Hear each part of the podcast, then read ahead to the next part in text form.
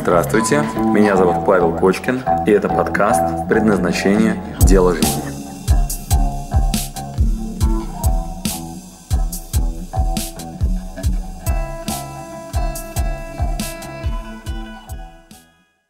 Как правильно ругаться? Итак, конфликт.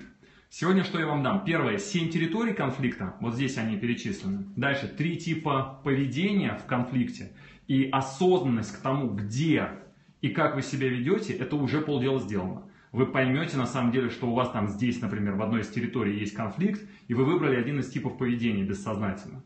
И а, покажу вам а, базовые а, основы причины и цели конфликта, и на этом пока на сегодня все. Итак, итак смотрите сюда. Конфликт. Первое. Семь территорий конфликта. Пожалуйста, будьте внимательны к тому, где и с кем вы конфликтуете. Мы разделили глобально на два самых больших сегмента. Это а, в работе. Это ваши карьерные, рабочие, предпринимательские и тому подобные поля. Там бывают конфликты. С конкурентами, с начальником, с партнером, с подчиненными там, и так далее, с коллегами а, а также личная территория. Да? И там мы тоже конфликтуем регулярно там, с семьей, с отцом, с детьми, с партнером, с братом, с другом и так далее. Итак, у нас есть два глобальных поля, рабочие конфликты и личные конфликты. И э, еще один седьмой сегмент, это конфликт с самим собой. Да, там, где у нас в предназначении э, или стыды, э, мы отдельно прорабатываем внутренние конфликты с самим собой.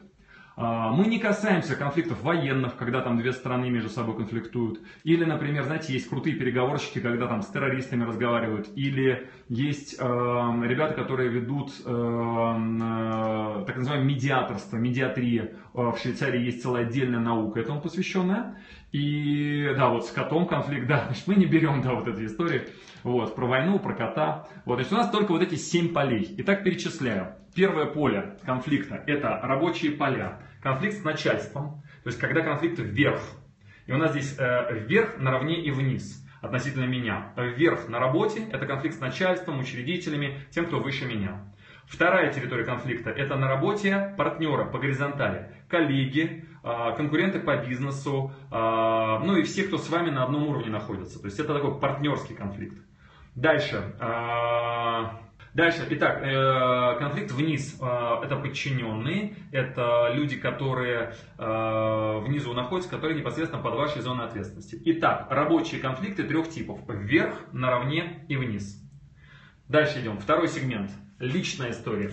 Там у нас в личной жизни, и это второй по востребованности набор, значит, второй набор э, конфликтных историй, и именно их мы будем разбирать. Это в личном э, нашем с вами активе, это вверх, это отцы, это старшие товарищи, менторы там, и так далее, у кого мы учимся. Э, это партнер, то бишь это там, муж, жена, это брат, сестра, это люди, которые ну, там, в семье или в личные мои отношения, мы бли, бли, близкий друг, да, и между ним конфликт. Вот это второе поле конфликта, вторая территория. Вот, и третья зона конфликта это дети. Это в семье, а, ну, когда, знаете, папа не разговаривает с ребенком, вот, ребенок вдруг э, считает, что родители слишком сильно давят, вот, ну и так далее. Итак, друзья, вот в этих семи зон конфликта мы с вами будем работать и подробно разбирать конкретные кейсы. Вот это наше с вами поле. Дальше, три типа поведения. Три типа поведения. А, пожалуйста, будьте внимательны и осознанны к тому, как вы выбрали поведение внутри конфликта.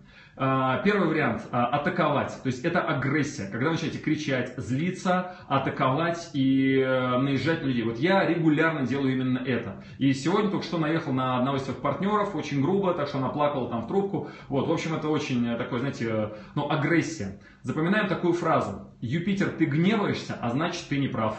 Значит, вот эта история с гневом, когда вы на кого-то начинаете кричать, значит, вы точно в конфликте, и у вас э, вот этот правый вариант э, поведения, то есть так называемая атака.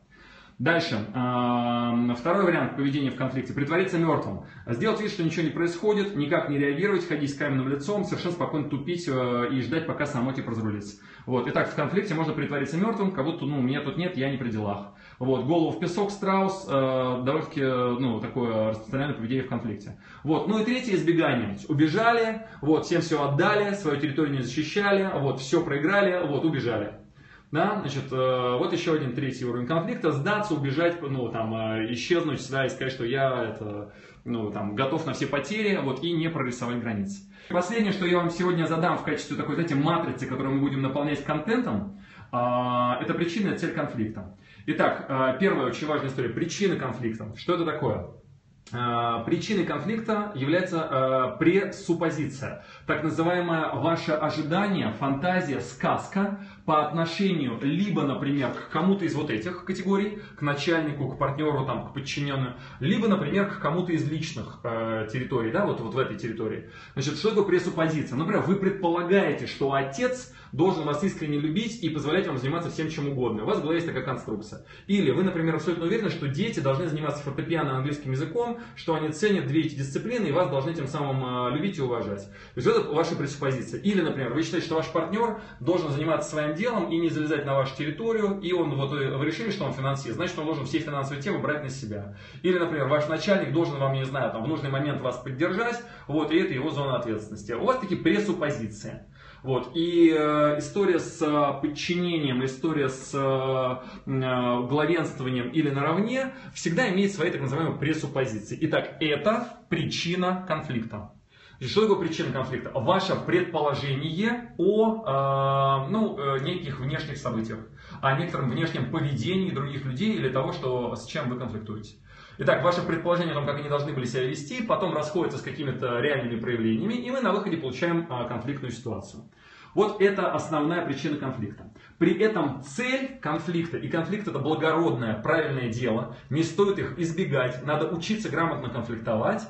Цель конфликта, внимание, правильный ответ, это прорисовка границ.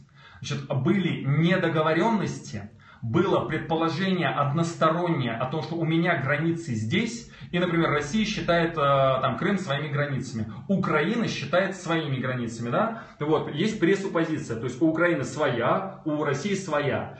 Финал конфликта и цель – это договориться о границах.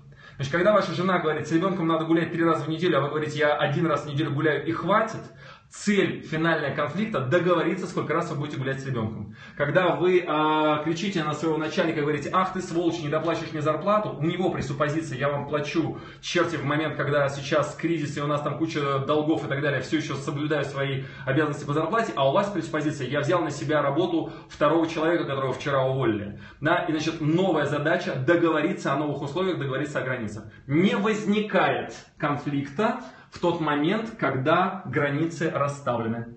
Итак, запоминаем такую фразу. Сосед хорош, когда забор хорош. Итак, когда все договоренности расписаны, то нет причин для конфликта.